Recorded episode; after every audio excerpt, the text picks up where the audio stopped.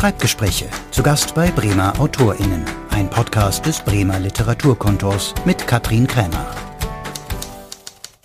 Ich bin heute zum Schreibgespräch in der Kohlhöger und das darf ich ausplaudern, weil mein Gastgeber erstens stadtbekannt ist und er zweitens seine Adresse sowieso schon im ersten Teil seiner Autobiografie Wildermannlauf preisgegeben hat. Ich bin zu Besuch bei Jürgen, genannt Ali Alberts. Vielen Dank für den Empfang. Auch schön, mal wieder mein Mikrofon vor der Nase zu haben. Ist schon lange nicht mehr passiert. Ja, dann wird Zeit. Wir sind per Du, weil wir uns ja schon wirklich lange kennen. Schließlich äh, hast du ganz viel auch für Radio und Fernsehen gearbeitet, unter anderem für Radio Bremen. Was ich bisher von dir wusste, dass du so um die 45 Bücher, die meisten davon Kriminalromane geschrieben und viele Preise dafür bekommen hast, dass du eigentlich nie ohne Hut aus dem Haus gehst und seit vielen Jahren auf den Kanaren überwinterst. Was ich vorher nicht wusste, dass du seit deiner Jugend Tischtennis spielst. Ist das eigentlich der perfekte Ausgleich für viele Stunden am Schreibtisch? Ja, und zwar deswegen, weil der Mensch muss ja Sport machen. Und da war es immer so, dass mein Arzt gesagt hat, also so dreimal die Woche muss der Blutdruck so hoch und der Puls auf sowieso 180 oder 200 oder was weiß ich. Und da gehe ich dreimal die Woche Tischtennis spielen und damit leiste ich meinen Sportbeitrag. Das ist eine wunderbare Angelegenheit und Tischtennis macht den Kopf total frei, weil man innerhalb, ab dem ersten Ball konzentriert man sich und dann wird gespielt. Und wenn man da rauskommt, ist man so erfrischt, dass man dann nach Hause gehen kann und ein Bier trinken. Ja, und jeder, der dich kennt, weiß, sich mit Ali die Bälle zuspielen, das geht sowieso sehr, sehr gut. Ich weiß aber auch von dir, dass du regelmäßig auf einem Buhlplatz zu finden bist. Da bist du, ich glaube, immer dienstags gegenüber vom ja, Kennedyplatz an der Konto. Das Mittwochs, Freitags. das Gegenteil das? von Dienstag. Das ist das Gegenteil von Dienstag. Das hat einer, der, auch der Tischtenniskollege, der Gerd Harms, hat das so langsam angeschoben. Inzwischen heißt unsere Gruppe Oh nee, weil es nämlich der beliebte Ausdruck ist, oh nee, wer mit daneben geworfen hat. Oh nee. Also das heißt, du schiebst durchaus auch gerne mal eine ruhige Kugel. Ich schiebe sehr gerne eine ruhige Kugel, weil ich der festen Überzeugung bin, dass neben dem ganzen Berufsleben auch noch doch äh, Leben sein muss. Du bist ein Genussmensch, glaube ich. Absolut. Ich koche gerne und ich bin jemand, der auch gerne mal Sachen ausprobiert. Und äh, ich lese gerne und lege die Füße hoch und gehe sehr gerne spazieren, was nicht nur pandemiebedingt jetzt war und so weiter. Und das ist so dass ich mir das schon irgendwie so denke, so sollte man langsam ins Alter hinübergleiten. Aus deiner Autobiografie Wildermann Lauf habe ich so unendlich viel mehr über dich erfahren. Über einiges werden wir sprechen und eigentlich müssten wir jetzt mal zunächst in dein Badezimmer gehen. Das glaube ich aber nicht dein bevorzugter Schreibort ist, aber da liegt eben der Schlüssel zum Titel deiner Autobiografie versteckt. Da findet man ihn in Form einer Badematte. Ich habe wirklich lange gerätselt, wie der zu verstehen ist. ja, bei einer der Lesetourneen war ich also häufiger in Lauf und Lauf ist ja sozusagen schon mal so ein Ort gewesen und da war tatsächlich in den Zimmern ein Badeteppich und da stand drauf Wildermann Lauf. Und ich wusste sofort, das ist mein Titel für die Autobiografie. Also das Hotel hieß Wildermann? Der, das Hotel hieß Wildermann und so. Und ich bin dann zu Herrn Vögele, der hatte einen schönen Namen, Herrn Vögele gegangen und sagte, Herr Vögele, ich muss Ihnen da was klauen. Nämlich, ach, dachte, das kenne ich. Das möchten viele Leute haben oder so etwas. Sie wollen aber nicht so einen dreckigen Badeteppich haben, sondern ich habe hier unter der, an der Theke schon mal einen sauberen. Und dann gebe ich Ihnen mal einen sauberen, hier 20 Mark, da haben Sie ihn. Also da lernen wir gleich am Anfang, der Kriminalromanautor, der neigt gar nicht so zum Selbstverbrechen. Da wäre ich jetzt etwas vorsichtig. Ach was, ja. dann mal los. Da ich, nee, wenn ich mal so ein Revue passieren lasse, ich glaube, so eine der ersten Verbrechen war zwar lässlich, aber genau so war es. Ich komme ja aus einer Apotheke und da gab es immer Geldstücke, die auf der Theke liegen blieben. Und die wurden von meinen Eltern eingesammelt und auf einen, so eine hölzerne Sparbox gelegt. Und wenn die nach 14 Tagen nicht abgeholt wurde, dann wurde das da in die Box hineingetan. Und ich musste einmal im Monat zur Sparkasse, um das dort abzugeben. Und ich hatte in einem Friseurladen so einen roten, tollen Ring gesehen, den wollte ich unbedingt haben, der kostete 90 Pfennig. Und dann habe ich gedacht, okay, das ist jetzt, das merkt der Bankbeamte bestimmt nicht, wenn ich mir da mal so eine Mark rausknipse und so weiter. Bin dann da hingegangen, habe mir den Ring gekauft, hatte aber noch 10 Pfennig übrig. Und mit den 10 Pfennig, die ich übrig hatte, bin ich in den Bäckerladen gegangen und habe mir dort einen Berliner gekauft. Überlegte jetzt auf der Straße, wenn meine Mutter aus dem Garten kommt, könnte sie links rum oder rechts rum? Ich gehe mal rechts rum. und so weiter. Und da stand sie schon vor mir. Wo hast du das Geld her? Das ist ja unglaublich. Komm du mit mal nach Hause. Dann kam ich nach Hause und dann wurde die Hose runtergezogen und mein Vater mit dem Stockhiebe und so weiter. Bin dann aber doch wieder in die Küche gegangen, wo meine Mutter schon das Abendessen vorbereitete und sagte, ob ich jetzt vielleicht meinen Berliner zu Ende essen dürfte. Oh, ich wollte schon gerade sagen verjährt, aber es ist wirklich rausgekommen. Das ist ja echt bitter. Dass du immer sehr umtriebig äh, warst oder bist, das äh, wusste ich auch, aber wie viel, das eigentlich auch nur ansatzweise. Du wirst nun im August 75. Würdest du denn dein Leben auch als überwiegend wild beschreiben? Nö, also das glaube ich schon nicht. Ich habe, glaube ich, wildere Gedanken als mein eigenes Leben. Ich habe viele Sachen ausprobiert. Ich hab, ja, bin aber ein bisschen durch die Welt gekommen habe auch das eine oder andere erlebt, aber wild ist es nicht gewesen. Also hatte ich jedenfalls nicht das Gefühl. Nehmen wir mal die Zeiten von 66 bis 69 raus. Da sah die Sache etwas anders aus. Die waren wild. Da war, glaube ich, auch mal ab und zu so ein ganz kleines bisschen Droge im Spiel. Könnte ja, passiert genau. sein, ne? Ja, das war, so, das war so eine Zeit. Ich habe, glaube ich, drei Monate lang mindestens keinen Alkohol getrunken, sondern zweimal die Woche einen Joint geraucht und mich dann die Maschine gesetzt und dann wirklich Seite um Seite um Seite um Seite um Seite gefüllt. So, jetzt wissen wir, wie manchmal auch Romane zustande kommen. Man könnte auch sagen, mit dem Titel deiner neuen Autobiografie, mit dem zweiten Teil deiner Autobiografie, Zufall, Chutzpe und ein Quäntchen Glück. Also das trifft, glaube ich, wirklich in jedem Fall zu. So kann man dein Leben, glaube ich, schon beschreiben. Das kann man genauso. Also das war ja immer so eine Frage, was fällt einem zu und was ist ein Zufall und wo kann man sozusagen sich dann festhalten und sagt, das ist jetzt eine Erklärung. Erklärungen gibt es viele, aber Zufall ist noch häufiger und trotzdem fällt es einem zu. Und Chutzpe war natürlich dann sozusagen bei einzelnen Aktionen, wo ich auch gedacht habe, ja, da muss man schon ein bisschen Chutzpe für haben, aber natürlich das Wichtigste ist das Quäntchen Glück. Das war kein großes Glück, aber das war ein Glück. Na, zum Beispiel, wenn man so einen ja, Förderer, kann man glaube ich schon sagen, wie Peter Hertling dann an seiner Seite weiß, also Schriftsteller und äh, Cheflektor von S. Fischer, der hat das ja auch so ähnlich beschrieben. Da hast du so ein schönes Zitat, dass er sagte, naja, irgendwo muss man die Roulettekugel ja fallen lassen. Also du warst in diesem Fall die Roulettekugel, das ist sehr schön, aber so ein bisschen Können gehört ja vielleicht auch dazu. Ja, natürlich. Und aber auch Schweiß. Also es ist nicht so, dass ich ein Buch von alleine schreibe. Ich meine, manche Leute denken einfach, ich habe da eine tolle Geschichte. Ja, natürlich, eine tolle Geschichte, wenn man die nicht hat, sollte man auch gar nicht erst anfangen. Und dann ist es aber natürlich so, dass man, manche Leute denken, ah ja, so zwei, drei Wochen oder sowas. Ich habe es einmal geschafft, einen für Robert einen Krimi in 22 Tagen zu schreiben. Da war ich aber blendend vorbereitet. Das war Sabotage, glaube ich, der ist 2000 äh, erschienen und der handelte von der Expo in Hannover Richtig. und wäre fast nicht erschienen. Das war ein bisschen da schwieriges Zustandekommen. Da war eine personelle Konfliktsituation entstanden, dass ein gewisser Michael Naumann, mit dem ich äh, den einen oder anderen Strauß bei Robert ausgespielt Später Staatsminister für Kultur, oder der erste Staatsminister ja, für eben, Kultur. Sogar. Ja, ein Mann, ein Mann, der wichtige Sachen gemacht hat, keine Frage.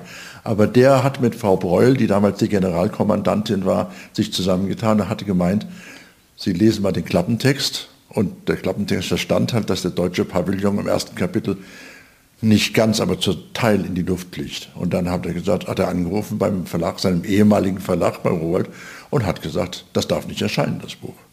Und dann haben die Juristen am Wochenende das lesen müssen und so weiter. Und am Montag kamen sie zu der Meinung, natürlich wird das erscheinen. Das kriegte der NDR spitz und sagte, da machen wir jetzt, da machen wir was draus. Dann haben wir einen wirklich, einen wirklich schönen NDR-Beitrag über dieses Buch gedreht. Und der wäre auch im Abendprogramm gelaufen, wo er nämlich hin sollte, nämlich in die Tagesthemen. Das wäre natürlich ein, eine, richtig gute, eine richtig gute Nummer gewesen. Und dann hat aber von Rowold sich niemand vor die Kamera gestellt und hat zugegeben, dass da ein Zensurversuch war und äh, sie dem widerstanden haben. Also einfach, weil das ein schlechtes Licht auf die Expo geworfen hätte. Genau, ganz genau so ist es. 22 Tage war meine Rekordzeit. Ich habe nie schneller einen Roman geschrieben als den. Wahnsinn. Also da ist Schweiß geflossen und weil wir mit dir nicht durch die Welt reisen können, wo du ganz viel recherchierst, auch für deine Themen, wollen wir mal gucken, wo die Schweißflecken eigentlich landen und gehen ja, mal rüber. Und machen mal einen kleinen Gang. Ne? Genau, zum ja. Schreibtisch. Also ja. gehen wir jetzt einmal durch den Raum dieses ja, wunderschönen Altbremer Hauses und so. sehen einen nicht sehr ausladenden Schreibtisch. Ich nee. würde sagen, also ein antikes Stück, moderner Stuhl in Blau, ja. Blick, auf, Blick auf eine Wand. Inspiriert dich das? Äh, nee, die, ich bin mit meinen Gedanken gar nicht mehr draußen. Das, ich bin hier oben im Kopf. Ich, also ich gucke da mal so gelegentlich raus, ärgere mich, dass die Sonne zu Zeiten kommt, wo ich da eigentlich sitzen muss oder sitzen will oder so irgendwas. Und dann habe ich so ein Bild aus Italien, was damals mit der Massimo-Zeit gemalt worden ist. Dann habe ich hier drüben meinen kleinen Altar. Das sind die Preise. Der Ehrenlauser, das war natürlich besonders ja, toll. Und der Marlow und so weiter. Das sind sozusagen, dann was angeschafft worden ist, unter anderem ist jetzt auch irgendwo, ich weiß gar nicht, wo der ist, da hinten, es gab ja in Spanien so ein Festival de Semana Negra. Und weil ich doch immer mit dem Hut und mit dem Mantel auftritt, haben sie mir diese kleine Statuette gemacht. Ist der wunderschön. Ist einfach wunderschön. Ja, genau. das ist, das ist und wirklich. Das sind, dann so, das sind dann so Erinnerungsstücke. Äh, dann will ich die Laufmasche, die Weiber AG, die Weiber AG des Syndikats, also der Kriminalschriftsteller, vergibt jedes Jahr einmal die Laufmasche und 2012 war ich dran. Kein Mensch weiß, was die Kriterien sind und wir Männer sind stolz, wenn wir sie haben. Wunderbar, das ist doch wirklich schön.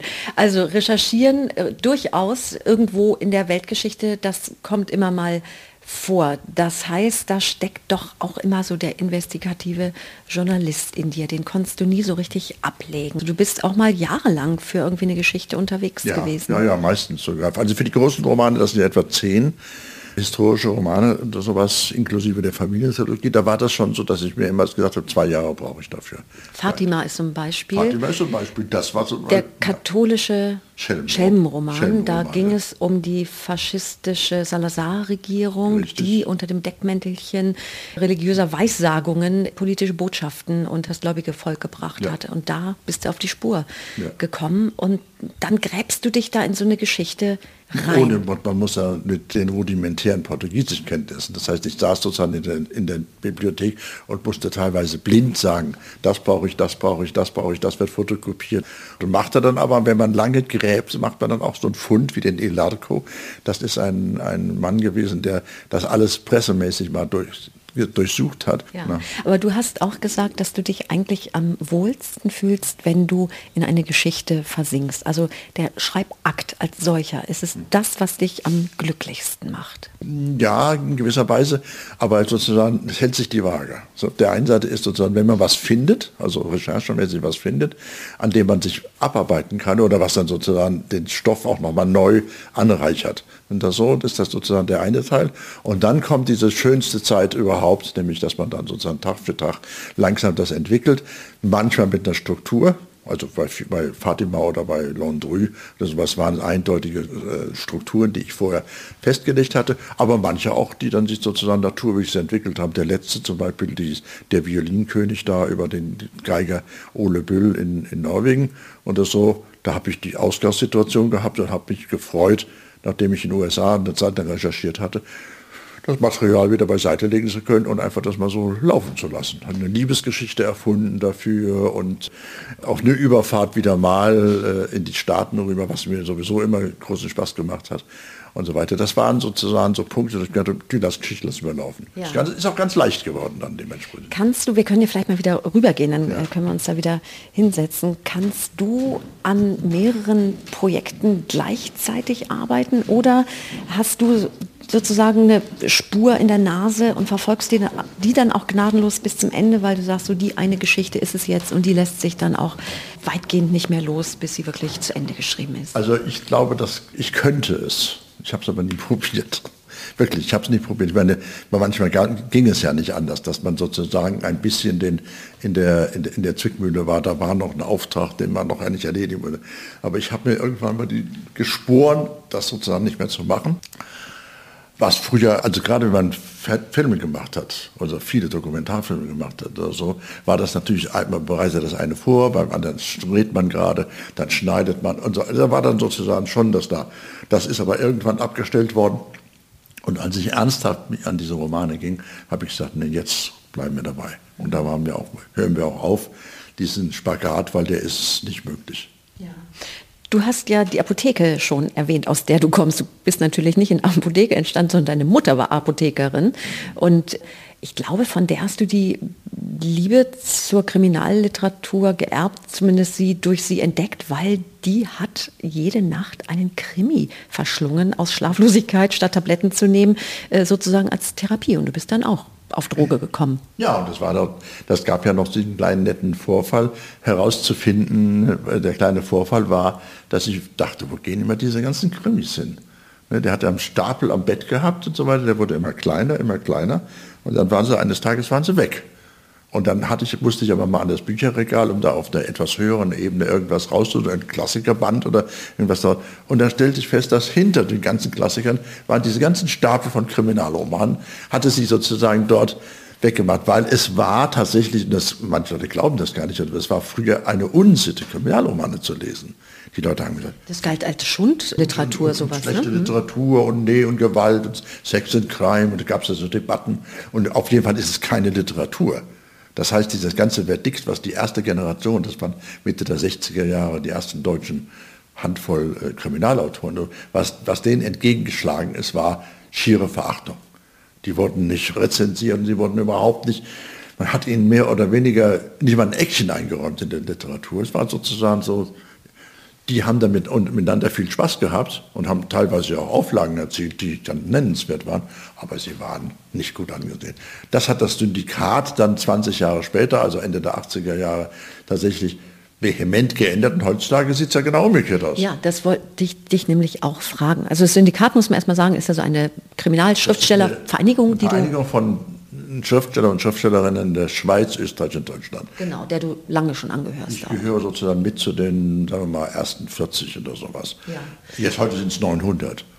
Ja, Wahnsinn. Ja. Also alleine das spricht ja dafür, dass der Krimi ein, eine solche Reputation hat inzwischen. Das Interesse ist auch einfach riesig. Ja, wie erklärst du dir das denn? Also ich glaube, eine der wichtigen Sachen ist, es gibt einen alten Satz in Hollywood, der heißt more of the same, also mehr vom Gleichen. Und wenn Leute mal angefangen haben, dass ihnen das gefällt, dann lesen die einfach immer gerne weiter. Was sie daran finden, ist neben der Tatsache, dass es anderen Leuten sehr viel schlechter geht, und dann bist du als Leser natürlich fein raus, ist so eine von den Sachen. Dann gibt es eine Theorie, das heißt, der Krimi stellt die alte Ordnung wieder her nachdem sie mal durch Chaos irgendwie durcheinander. Und selbst dann, wenn sie also böse enden oder so irgendwas, so ein kleiner Schauer, ist das erschreckend oder was, ist ja auch ganz interessant. Das heißt, es gibt eine ganze Reihe natürlich, eine Haufenweise Literatur inzwischen darüber, was denn alles mit dem äh, Krimi sei. Ich weiß, es gibt sehr, sehr spannende, gut geschriebene Texte, in denen man mehr Realität ablesen kann als in manchem anderen Roman der so daherkommt und total gehypt wird. Da sind die Krimi-Leute finde ich down to earth. Die Apotheke übrigens, die stand im Siegerland, äh, denn daher kommst du. Warum wollte deine Mutter, dass du Geologe wirst?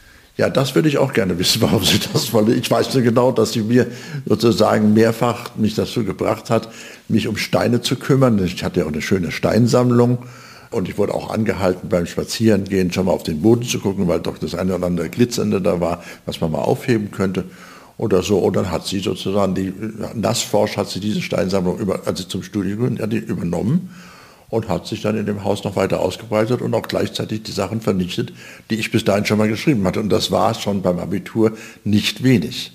Also wirklich, sie hat wirklich die Zeitungsartikel, die ich bis dahin geschrieben hatte, unter anderem auch ein längeres Theaterstück und Kabaretttexte, die ich geschrieben habe. Sie hat das alles genommen nach dem Motto, ach, das braucht der Junge nicht mehr.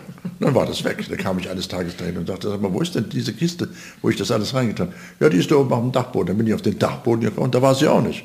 Dann kam ich wieder runter und sagte, ach nee, das habe ich weggeschmissen. Ich habe brauchst du nicht mehr oder so. Das war aber nicht bösartig gemeint, sondern das war nicht bösartig gemeint. Das war so, dass sie da wohl, wo ich das alles so schön hatte in meinem, in meinem Zimmer, da hatte sie sozusagen ihre Steinsammlung jetzt untergebracht.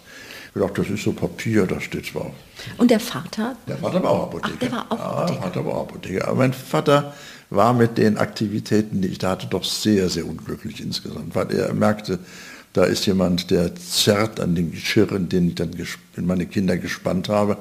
Und da ich ja schon mit 14, 15 schon mal Probleme in der Schule bekam und dann wurde, wurde es äh, angefragt, was macht er eigentlich, der, was fehlt, fällt denn denn ein?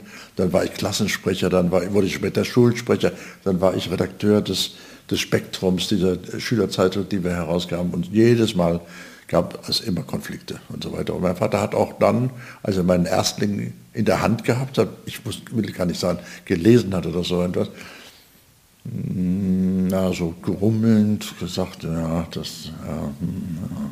Und als der Sohn später Reputation hatte, hat, wirklich, ich meine, ist er erfolgreich das, geworden. Also waren, als dann in Frankreich war ein Buch erschienen oder so, und das dann merkte er so langsam, aber eigentlich war er der Meinung, das ist kein Leben, das ist, ist, ist, das ist keine Naturwissenschaften, das war, er war sagte immer, das ist keine exakte Wissenschaft und diese ganze Geisteswissenschaft, die zählt ja auch in dem Sinne nichts. Und so, ja, das ist schon gut, dann gab es sogar Plakate und dann Einmal gab es eine Lesung, da war er immer dabei und dann gab es nochmal einen Hörspielpreis, da war er auch dabei, aber ansonsten, das war nicht sein Ding. Meine Mutter sagte immerhin, nachdem sie hat alle Bücher gelesen, auf die Frage, wie es sich denn fand, hat sie gesagt, interessant. Punkt.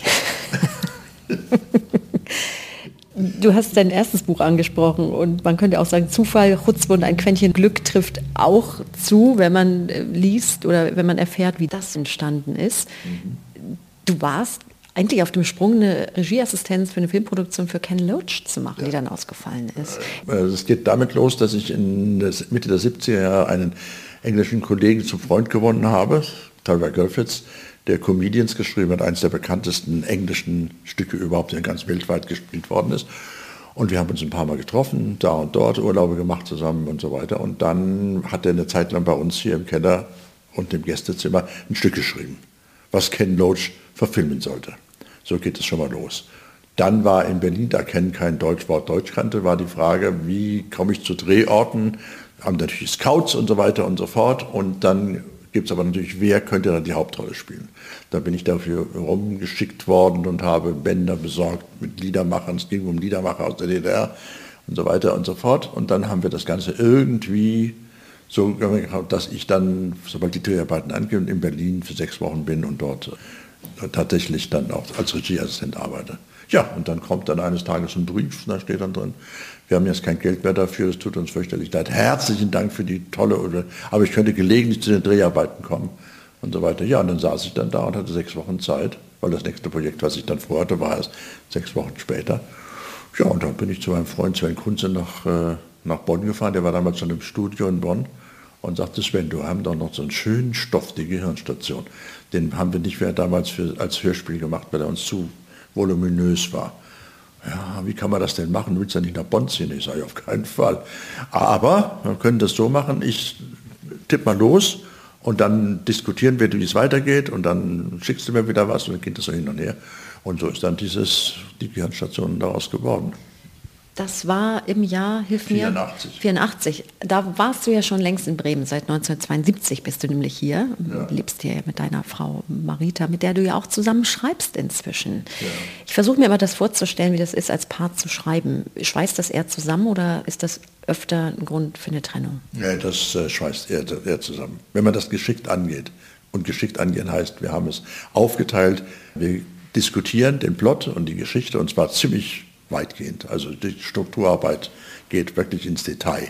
Da gibt es nicht nur Kapitel, die sollen da und da spielen, sondern was ist da los und was könnte man da zusammen, mit, zusammen herausfinden oder so. Und dann macht sie völlig allein die Recherche.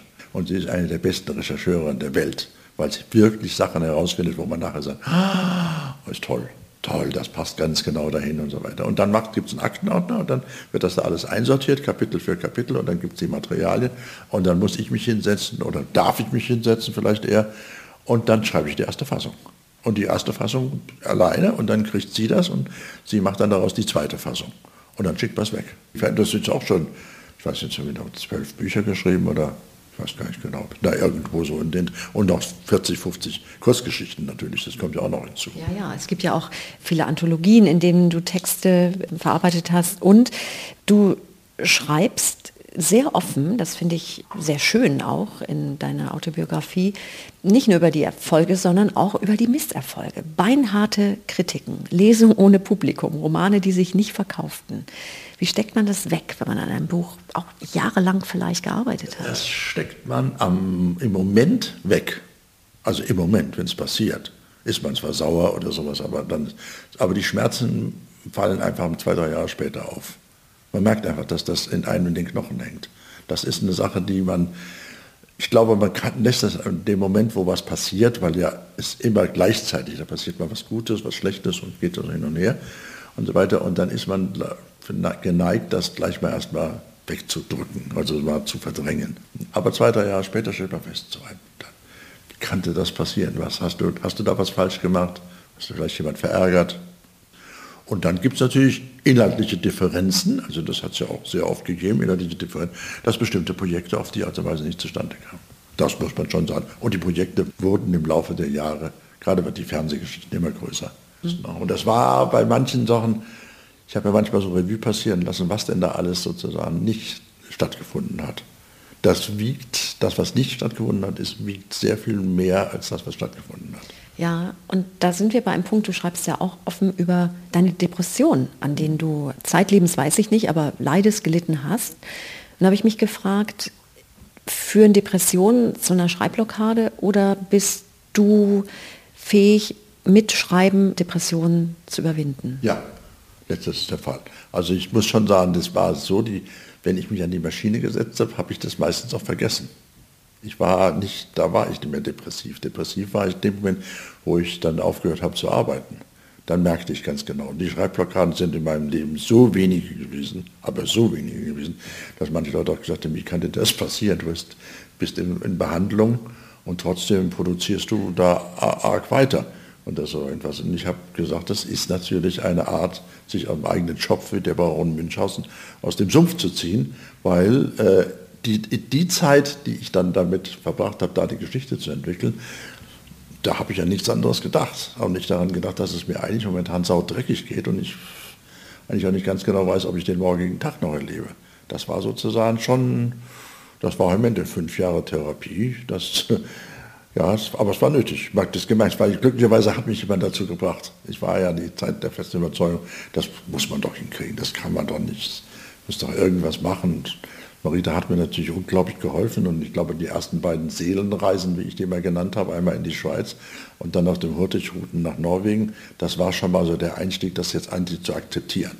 Das zu akzeptieren, dass ich wirklich Depressionen habe. Das war bis dato, weil es mir gesagt stell dich nicht so an. Das hat ja immer meine Mutter gesagt. Lass doch da dieses. Das gebe ich schon. Im Zweifelsfall kann man immer noch ein paar Pillen nehmen was natürlich der letzte Quatsch ist oder sowas, aber gut. Oder ein Krimi lesen oder, oder schreiben. Oder schreiben. Oder, oder, oder, eher, oder eher ein Schreiben, ja. ja. Genau. Hätte, hätte sie das noch gewusst, das wäre ja auch... Hätte sie, äh, hätte sie das noch gewusst, ja. der, dieser zweite Teil, Ali, äh, deine Autobiografie, der jetzt gerade frisch raus ist in der Edition Falkenberg, der erzählt auch ganz viel von Freunden, von Netzwerken, deiner Krimi-Community. Was würdest du abschließend sagen, ist das Besondere an diesen Krimi-Schriftstellern? Ist das ein besonderer Menschenschlag? Du hast es vorhin schon mal so ein bisschen angedeutet. Ich glaube ja. Also was als allererstes auffällt, ist, niemand ist neidisch. Jedenfalls nicht offiziell.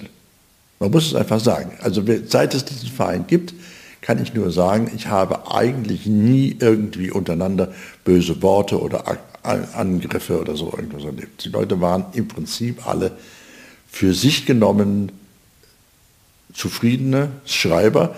Die einen hatten mehr und die anderen hatten weniger Erfolg. Darum ist das, aber das Erfolgskriterium war eindeutig nicht wichtig in dem, in dem Zusammenhalt. Und deswegen kommen natürlich auch so Sachen. Ich meine, wir haben Leseaktionen gemacht.